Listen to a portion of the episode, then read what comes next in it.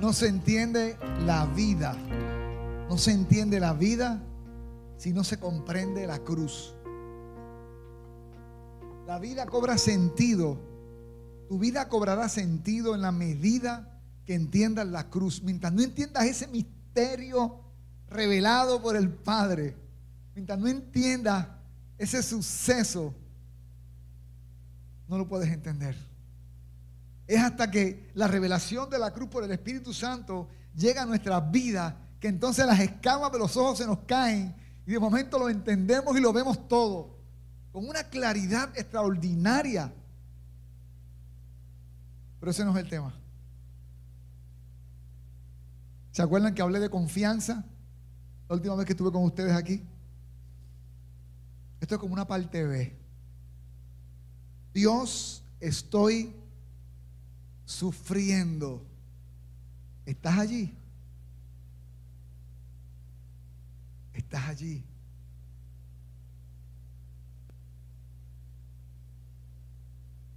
Salmo 40, 16 al 17. Los amigos están en sus casas, bendiciones a ustedes. Gracias por dejarnos entrar por medio de esa, de esa camarita ahí a tu casa o a tu celular. Gócense y alégrense en ti todos los que te buscan. Y digan siempre, siempre es en todo momento. Siempre es verano, otoño, invierno o primavera. Siempre díganlo. Y digan siempre los que aman tu salvación, Jehová sea enaltecido. El Señor sea enaltecido en todo tiempo. Y ahora en el 17, aunque afligido yo, ¿cuántos han pasado aflicción? ¿Cuántos están pasando aflicción? Aunque afligido yo y necesitado, ¿cuántos han pasado necesidad? Jehová pensará en mí. Yo no sé si mis vecinos van a pensar en mí. Es más, no sé si mis padres van a pensar en mí. Yo sé que el Señor pensará en mí. Mi ayuda y mi libertador eres tú. Dios mío, no tardes. Padre, bendigo la palabra. Señor, los que estamos aquí, probablemente todos hemos sufrido de muchas maneras. Otros están sufriendo precisamente en este tiempo. Otros, Señor, en unos días o en algunas horas. Eso solamente lo sabes tú. Pero, Señor, que tu Santo Espíritu nos revele tu presencia siempre con nosotros. Por Cristo Jesús, nuestro amado Salvador. Amén y amén. Cuando mencionamos sufrimiento, estamos hablando de adversidad, calamidad, dolor, padecimiento, angustia, miseria, tribulación y muchos etcéteras. Y muchas otras cosas más. Implica muchas cosas. Los que hemos sufrido, aquí somos pocos los que hemos sufrido, ¿verdad? Pues, pues sabemos todas las palabras que usted puede utilizar. Niágara en bicicleta, por ejemplo, una muy típica. Puerto Rico decían, estoy Mm, eh, eh, estoy, estoy pisando vidrio, estoy moliendo vidrio. Frases así tan interesantes. Pero tú entiendes en, en síntesis lo que implica sufrir. Y se sufre de muchas maneras. Ahora, la pregunta es, ¿por qué sufrimos?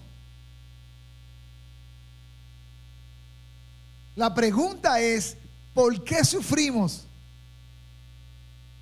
Hay varias razones teológicas de por para, para traer a la luz en esta hora, en esta mañana, de por qué sufrimos. Es muy importante que entienda la raíz del sufrimiento. Dios no nos diseñó para sufrir. El sufrimiento vino como consecuencia del pecado, pero no fue el diseño de Dios original. Pero por causa del pecado llegó el sufrimiento, llegó la muerte. Y aunque es universal como la muerte, el, el sufrimiento no fue parte del diseño de Dios.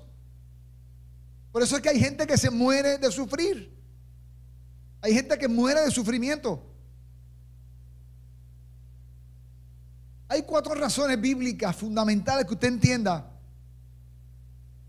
Usted puede entender de por qué sufrimos. Número uno, sufrimos porque Satanás busca destruirnos.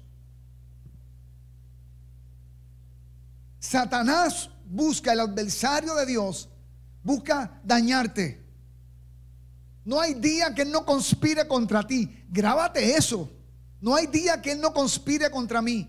No hay momento que no está pensando en la sombra cómo dañar al hombre. Él odia todo lo que se parece a Dios y todo lo que Dios ama. Ni en el cielo ni en la tierra. No hay nada creado. No hay nada creado igual a Dios. Solamente el ser humano que fue creado a imagen y semejanza de Dios. Y Él odia todo lo que se le parece a Dios.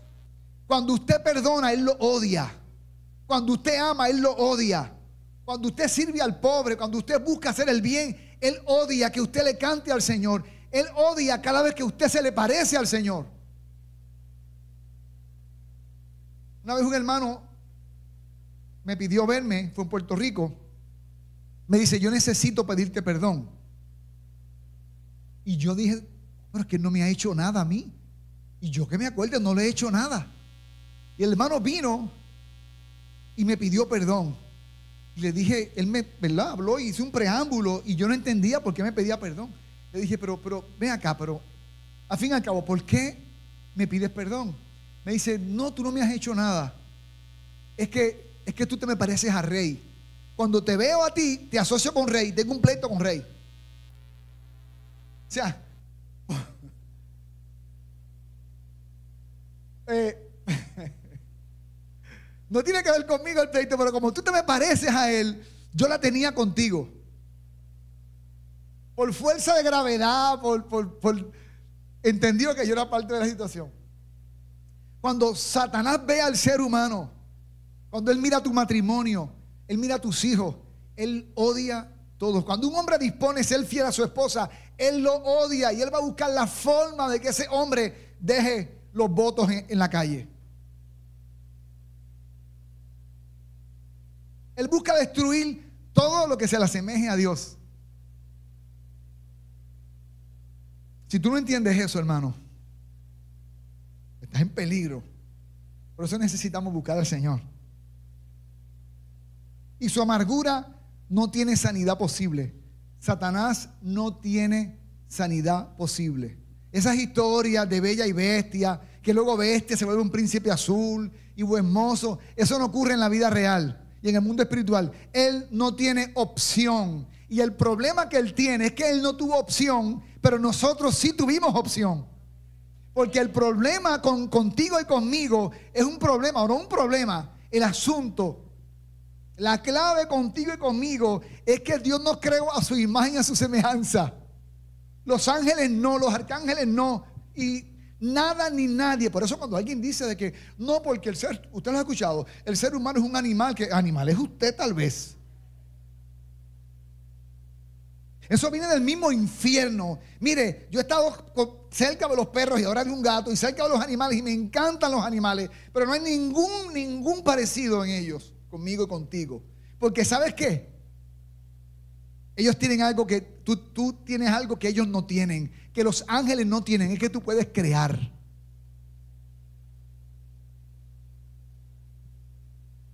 Entre otras cosas, conciencia moral, etcétera, etcétera, libertad, espontaneidad. Pero comenzando con lo más fuerte, el ser humano puede crear. Los ángeles no pueden crear. Satanás no puede hacer un celular, una tablet de esta, no puede hacerlo, no tiene esa capacidad. Usted tiene la capacidad porque fue creado a imagen y semejanza del Señor. Lo que el diablo hace es que él roba los aparatos para sus intenciones. ¿Sabes la envidia que él debe sentir de ti? Cuando compones una canción, una escultura, una pintura, cuando tocas la guitarra, cuando construyes una casa, un gabinete, una mesa, cuando una mujer hace un guiso riquísimo, un hombre también, yo cocino también. Yo hago un pan con mantequilla y mire, hermano, usted se relambe los dedos. Y el cereal con leche me queda estupendo.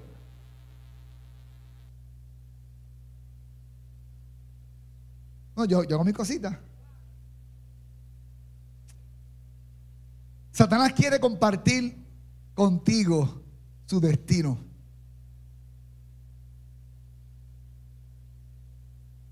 él le encantaría compartir su destino. Y la Biblia dice que muchos irán con él. Dice en el Apocalipsis que, es terrible.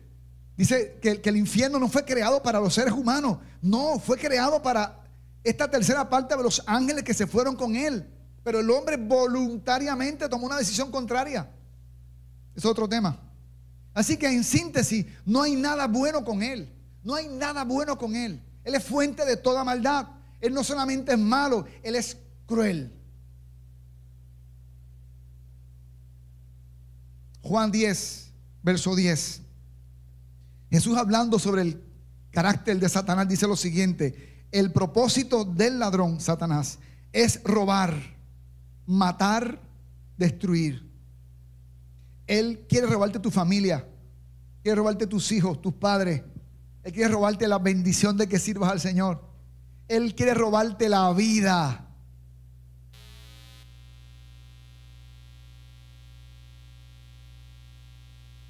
Sin embargo, Jesús dice, mi propósito es darles una vida plena y abundante. Una vida donde te sientas satisfecho.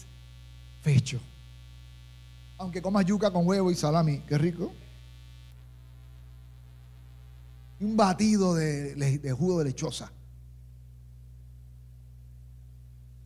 Dios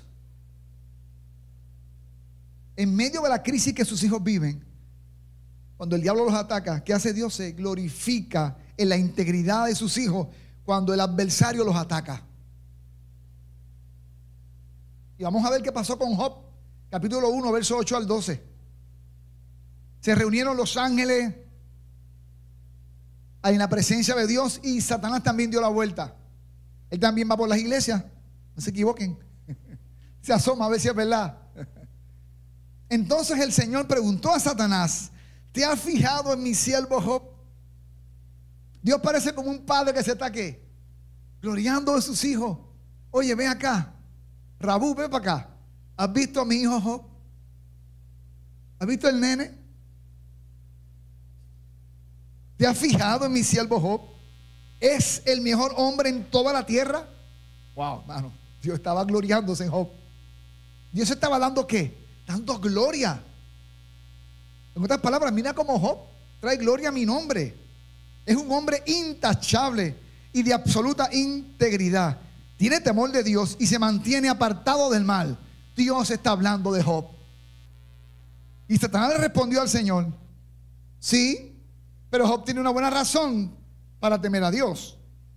Siempre has puesto un muro de protección alrededor de él, de su casa y sus propiedades. Escucha, Satanás está revelando un principio que debes entender. Dios protege como un muro de contención la casa, la gente, las cosas de los que aman al Señor. Eso no es con todo el mundo, eso no es con todo el mundo, son los que le han entregado su vida. Y le han dicho, tú eres mi Señor. Y entonces Satanás sabe que él no puede pasar por ese muro. Claro, a él le va todo bien, porque hay un muro que lo está protegiendo de mí. Quítale el muro. Hermano, solamente Él pasa el muro por dos cosas, en dos circunstancias. Si Dios se lo permite, y vamos a verlo ahora, o si tú se lo permites y si yo se lo permito. Cuando yo peco, abro una puerta en el muro para que Él entre. Y Él va a arrasar con todo lo que hay dentro del muro, porque Él no respeta ni a los bebés. Escucha, Satanás es tan cruel, enseñó mi pastor recién convertido, me dijo Popín, Satanás no respeta ni a los bebés. Porque es cruel. Claro, siempre has puesto un muro de protección a su alrededor y, de su casa y sus propiedades. ¿Y qué, ¿Y qué más? ¿Y lo has hecho qué? Prosperar en todo lo que hace. Mira lo rico que es, mira lo bien que le va. Está montado en ese camello último modelo.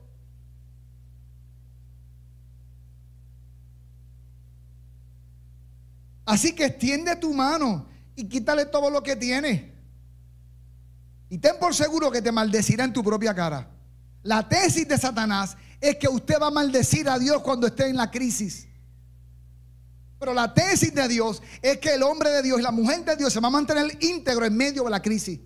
Y entonces Dios le dice a Satanás, haz lo que quieras con todo lo que él posee. Le da permiso a Satanás para que nos ataque. Pero Señor, ¿pero por qué me lo tiras encima? Para la gloria de mi nombre. Para que Él vea lo que yo he hecho contigo. Y te tira los carros encima. Y usted sabe la historia de Job, no vamos a traerla aquí. Perdió su esposa, perdió sus hijos, perdió toda la riqueza, le dio sarna. Su esposa le dijo, maldice a Dios y muérete. En otras palabras, suicídate, quítate la vida.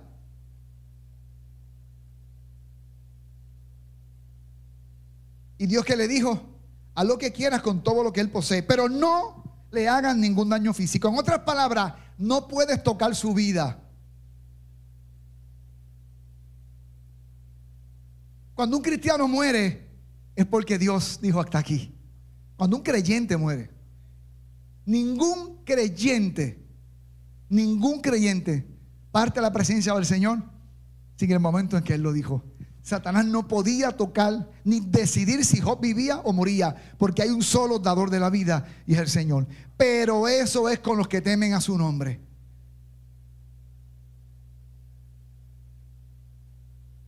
Está conmigo aquí. Y entonces, hermano, usted sabe la historia, ¿verdad? Satanás fue y atacó a Job con todo lo que tuvo, con todo lo que pudo. Pero dice la escritura, hermano, que Job se mantuvo íntegro hasta el final. Y Dios le dio diez veces más todo lo que tenía. Perdió todos sus hijos y Dios lo llenó de hijas. Interesante, ¿y por qué, lo, por qué lo llenó de hijas? Para darle muchos nietos. Interesante. Yo no entendía eso. Pero, Señor, ¿por qué no le diste muchos varones? Y le dio muchas hijas. Dice que eran niñas más lindas de todo aquel lado. Pues claro, si eran como, si fueron diez, Imagínate, casadas pariendo por lo menos 10 cada muchacha de eso, porque se paría mucho en esa época.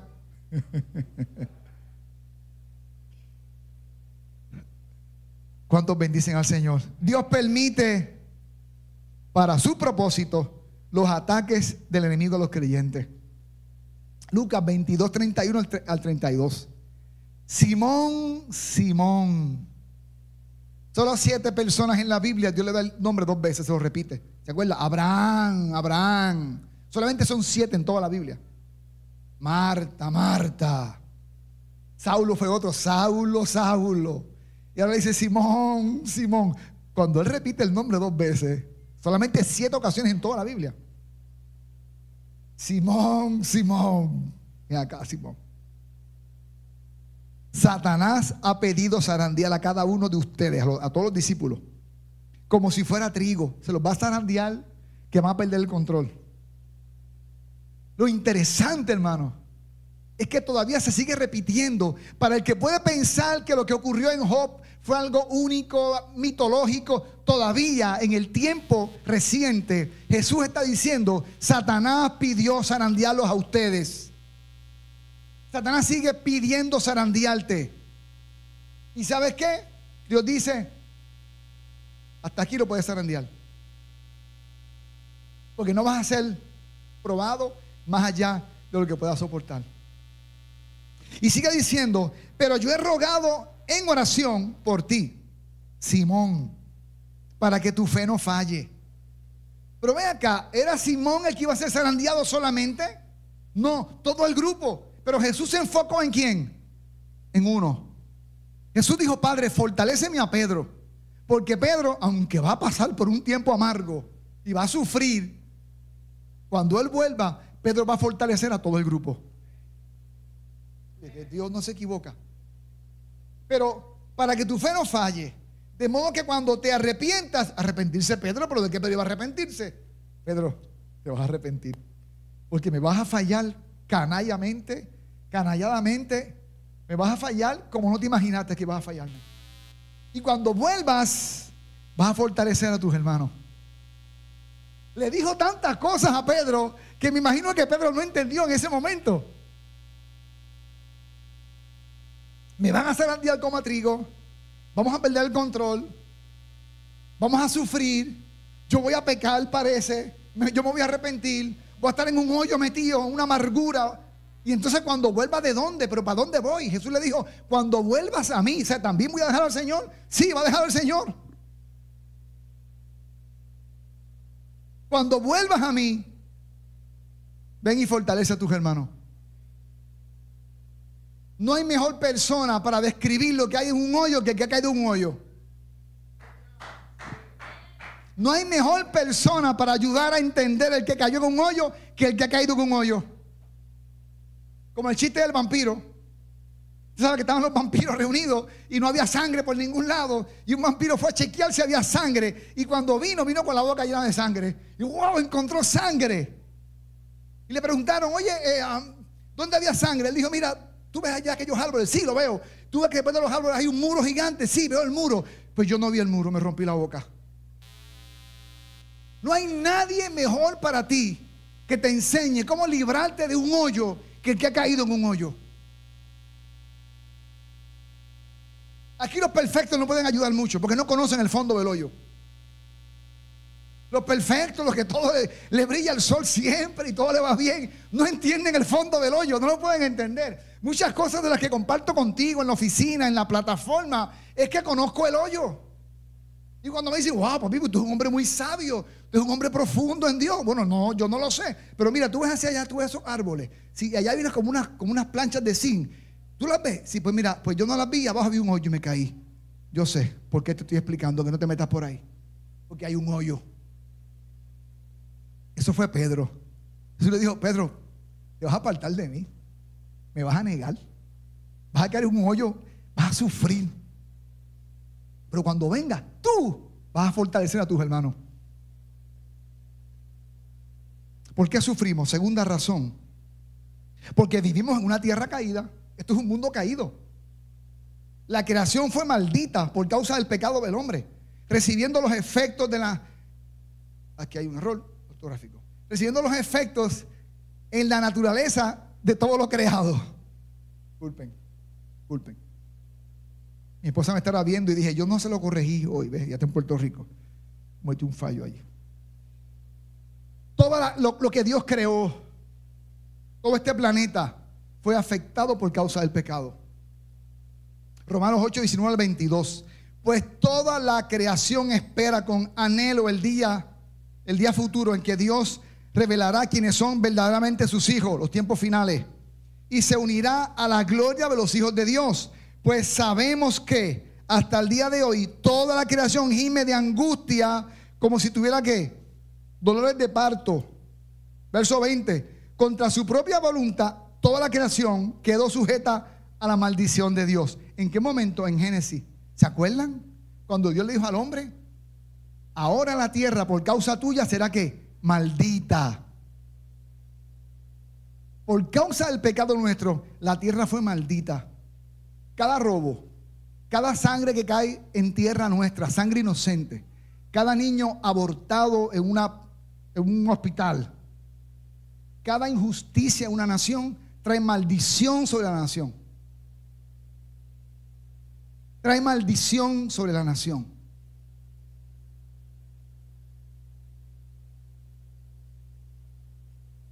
Y sigue diciendo, sin, em, sin embargo, con gran esperanza, la creación espera el día en que será librada, liberada de la muerte y de la descomposición. Yo sé que hay gente que está preocupada y sacan unos pañuelitos verdes, que la creación hay que cuidarla y todo lo demás. Señores, no importa lo que hagan, y está bien cuidarla, no importa lo que hagan, está en descomposición y muerte. Hasta el día que la Biblia dice que los cielos y la tierra y todo lo que hay, Dios lo va a qué? Dios lo va a, a renovar. Todo lo creado Dios lo va a renovar. Habrá cielo nuevo y tierra nueva. Y claro, hay que cuidar los pinos, hay que cuidar los ríos, hay que cuidar el, bosque, la fauna, etcétera. Bien. Pero relájense. Al final del día, hermano, solamente Dios va a renovar los cielos y la tierra. Están conmigo. Estamos en un mundo de, sufrimiento por, por causa de que nuestra creación es una creación caída, maldita. De ahí entonces, Señor, ¿por qué pasó un huracán por este país y murió tanta gente? ¿Por qué hubo ese, terremoto? Murió tantas personas. Dios, ¿dónde tú estás? Y aquello y lo otro y todo ese argumento. Yo les di las cosas bien y ustedes me las han dañado. ¿Por qué sufrimos? Número tres, consecuencias de nuestros pecados, de nuestros pecados y del pecado de otros. Nuestros pecados nos afectan e impactan a los demás. El hombre que dijo, me largo con, mi querida y dejo a mi esposa y dejo a mis hijos, ¿a quién afecta? Afecta a todo el mundo, impacta a todo el mundo. El hombre que, decidió borracho ese viernes, darse una jumeta y montarse en un vehículo de motor y, y sin querer mató a una persona, tiene un impacto social, sí o no. No se vale decir, no se vale decir, esta es mi vida, hago con ella lo que me da la gana. No, porque es que daño a otros. Mis decisiones dañan a otros. No existe, no hay ninguna manera en que tú digas, yo voy a hacer esto porque está en mi vida, no le importa a nadie, mi vida es mi vida, y hace lo que el corazón sienta. Si cada uno de nosotros vamos a hacer lo que el corazón sienta, créanme, créanme, va a haber un caos. Eso es anarquía.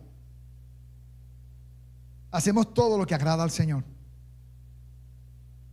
Lo que mi corazón quiere muchas veces no es lo que el Espíritu Santo quiere.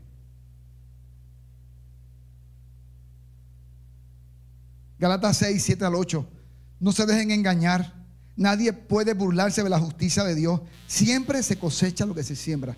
Y lo triste es que esa cosecha se la damos a otros. Miren, hay un, estudio que dice que cuando una pareja rompe su relación, se divorcian, escuche, se afectan entre 80 a ciento y pico de personas. La onda expansiva se afecta. A, nivel social hay un daño. No, es un asunto entre mi esposa y yo. No, querido. No es tu esposa Oli fuera así.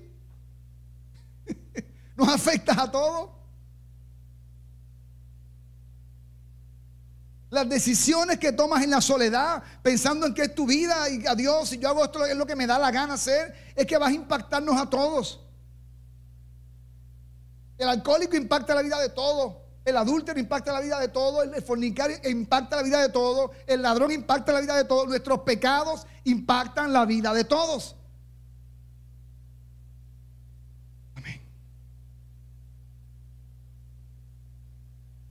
No se dejen engañar. Nadie puede burlarse de la justicia de Dios. Siempre se cosecha lo que se siembra. Los que viven solo para satisfacer los deseos de su propia naturaleza pecaminosa cosecharán de esa naturaleza destrucción y muerte. Pero los que viven para qué? Agradar al Espíritu. ¿A quién tú agradas en tu vida? ¿A tu pana? ¿A tu esposa, a tu esposo, a tu jefe? ¿A quién tú quieres agradar con tu vida?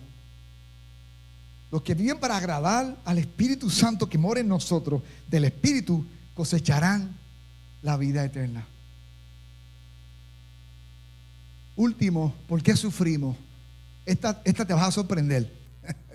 Agárrate que te vas a sorprender. Sufrimos porque Dios nos ama, porque Dios ama a sus hijos. Ajá. ¿Cómo que? Eh, explícame eso. Cuando un entrenador, y aquí está Carlito, cuando un entrenador entrena a su atleta, lo lleva hasta que al punto máximo y se sufre en el entrenamiento. Yo era de la selección de mi ciudad y antes del, que, empezaba el, los juegos, los, meses antes era físico nada más. Yo llegaba a mi casa así. Mi mamá me decía, pero muchacho, Celso Joaquín, deja eso que te vas a explotar, te vas a lastimar. Porque las mamás sienten siempre pena por los hijos. Eran dos, tres semanas de sufrimiento físico y nos llevaba al máximo, al máximo. Y cuando llegábamos al punto, decía, ok, ahora deben, deben otra milla más, otra milla extra más. ¿Y sabes qué? Me daba cuenta de que todavía había algo en el tanque. En Cristo Dios desea afirmarnos y perfeccionarnos por medio de las dificultades que tú estás viviendo. En el sufrimiento aprendemos a confiar en ser como Cristo. Pero Padre, ¿por qué tú me sometes a este sufrimiento? De la misma forma que un papá lleva a su niño de cinco años en la escuela y el niño llora y, ve todos esos desconocidos, esos monstruos, esa maestra, esos profesores, esos otros niños Y el niño no quiere estar en la escuela. Y el niño dirá, pero ¿por qué mi papá me, me hace sufrir? Porque estoy pensando en tu bienestar. Y Dios permite situaciones en la vida de nosotros, como con Job. ¿Se acuerdan Job otra vez? Ok, está bien, atácalo, pero hasta aquí. Y Dios permite sufrimientos a veces. Te despidieron del trabajo, Señor, te dio una enfermedad, Señor. Tu esposo te dejó, pero Señor. Y tú dices, pero ¿por qué me está pasando todo esto? Escucha, los no creyentes sufren tanto como tú y como yo. Pero sufrimos diferente. Nosotros sufrimos con propósito. Nosotros sufrimos con propósito.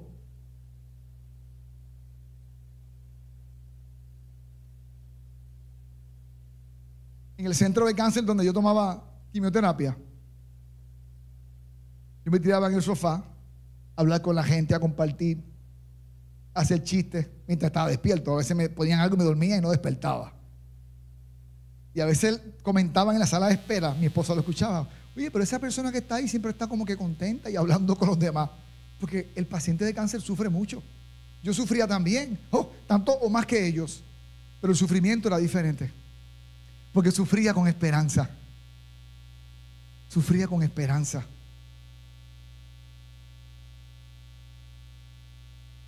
el apóstol Pedro, el mismo que cayó en aquel hoyo, ¿se acuerdan que le mencioné el apóstol Pedro? Pues mira, ahora el apóstol Pedro en su primera carta, capítulo 5, verso 10, está diciendo, en su bondad, Dios los llamó a ustedes para que participen de su gloria eterna por medio de Cristo Jesús.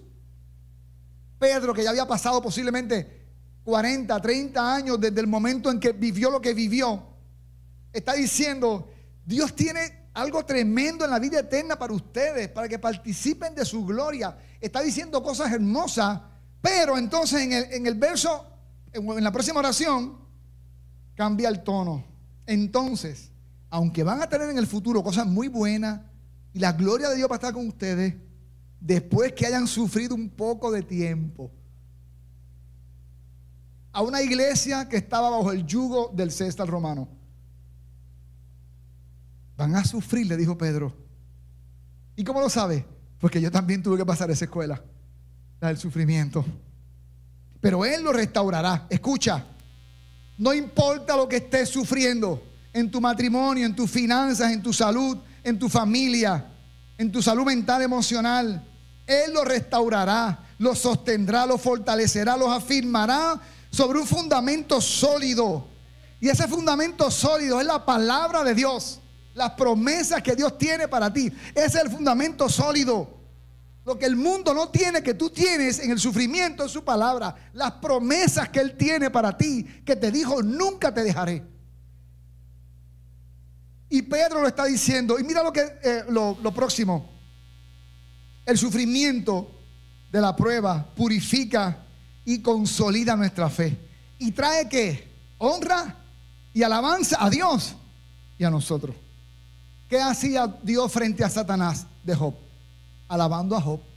Mira qué hombre íntegro. Mira qué hombre fiel. Mira aquello que lo otro. ¿Qué hacía Dios? Alabando a quién? A Job. Dios alaba a sus hijos cuando estos honran su nombre. El apóstol Pedro sigue en la primera carta, verso 1, 6 al 9. Voy con prisa porque estamos con el tiempo encima. Así que alégrense de verdad. Otra vez viene Pedro. Les espera una que alegría inmensa, aunque tienen que soportar muchas pruebas por un breve tiempo. Y tú dirás, pero breve tiempo, llevo 10 años con esto. Es que es un breve tiempo para la eternidad que tendrás con el Señor, que será por los siglos de los siglos. ¡Uh! Así que esto es un breve tiempo. Esto es un breve tiempo. La enfermedad es un breve tiempo. La escasez financiera un breve tiempo. Los chismes de los vecinos es un breve tiempo. El jefe ese es un breve tiempo.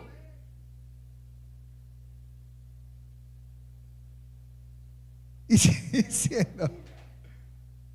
Y sigue entonces en el 7. Estas pruebas, escuchen, este sufrimiento, estas pruebas, dice Pedro que Pedro sabía lo que eran las pruebas. Estas pruebas demostrarán que su fe es como auténtica. La prueba manifiesta la condición de tu fe.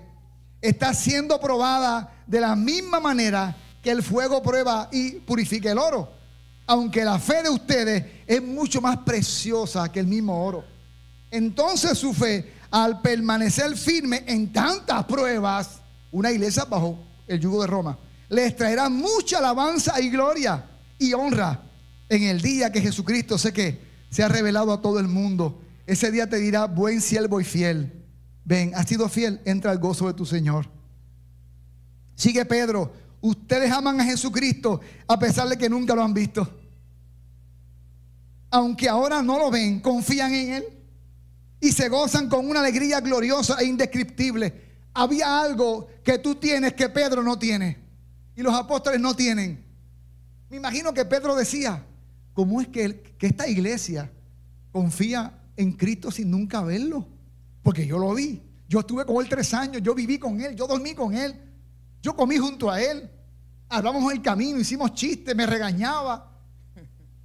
Y esta gente le sirven. Por eso Jesús dijo, bienaventurados son más los que sin verme me sirven. Y Pedro no tenía esa, bienaventuranza que tú y yo tenemos. Esa bendición de creer sin verle. Amén. Ustedes aman a Jesucristo a pesar de que nunca lo han visto. Aunque ahora no lo ven, confían en Él y se gozan con una alegría gloriosa e indescriptible. ¿En medio de qué? De la prueba. La recompensa por confiar en Él será la salvación de sus almas. Porque confiamos en la cruz de Cristo. Amén. Dios está comprometido con los que le aman y le temen. Romanos 8:28. Y sabemos que Dios hace que todas las cosas, todas las cosas, caíste en pecado, todas las cosas, pediste el trabajo, todas las cosas. Tu papá se fue y lo dejó, todas las cosas cooperen para el bien de quienes lo aman. Eh, tienes que amarlo a Él por encima de todo. Y son llamados según el propósito que Él tiene para ellos. Dios permite las aflicciones porque tiene un propósito para ti. Tu vida que estás en Cristo no se le va de las manos a Él. Solo que tú lo decidas. Lo contrario. Y finalmente, si te olvidaste de todo lo que dije, si te olvidaste de todo, esta es la palabra de Dios para ti. Esta es tu palabra. Quizás viniste buscando una palabra, pues esta es tu palabra. Esta que voy a leer ahora. Señor, dame una palabra para los hermanos. Esta fue la, la palabra que Él me dio para ti en esta tarde. Es más, pude haber dicho esto y decir amén no. Vámonos. Y ya. Está en Isaías 41, 13. Escucha bien ahí que estás en tu casa. Esta palabra es para ti. Si no te sirve para hoy, guárdala. La vas a necesitar. Yo soy el Señor tu Dios, que te sostiene de la mano derecha y te dice, no tengas miedo, que yo te ayudo. No tengas miedo, que yo te ayudo. Yo entendí este pasaje bíblico en la soledad de mi oficina, en mi casa, en la tarde. Y lo miraba por todos lados. Interesantemente, ven el vice, acércate un momento. Uy. Dice que, ¿por dónde te llevo? ¿Por la mano qué? ¿Por la mano derecha de quién? De Dios. Si Él me lleva por la mano derecha, quiere decir que me está echando mano. ¿Por qué mano mía? Por la izquierda, que normalmente, salvo los zurdos como nosotros que somos extraordinarios, es la mano mía que, más que, más débil. Si Él me lleva por la mano derecha, quiere decir que me lleva por la mano izquierda, que es la mano débil. Culturalmente hablando. Donde soy débil, tengo su mano que derecha.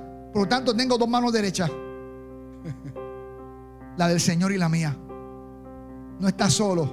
No tengas miedo. Yo te ayudo. Inclina tu rostro. ¿Estás en un hoyo? Satanás te empujó al hoyo. Te tiraste solito. El río te llevó a la casa. Te robaron la billetera, los documentos, el pasaporte. ¿Estás sufriendo? ¿Alguien te decepcionó? ¿Alguien te hirió? Utiliza esto como, un recurso para que Dios forme a Cristo en ti, para confiar más en el Señor. Tu, ah, tu mano débil, Él la tiene sostenido con su mano derecha. Fíjate, no tengas miedo. Yo te ayudo.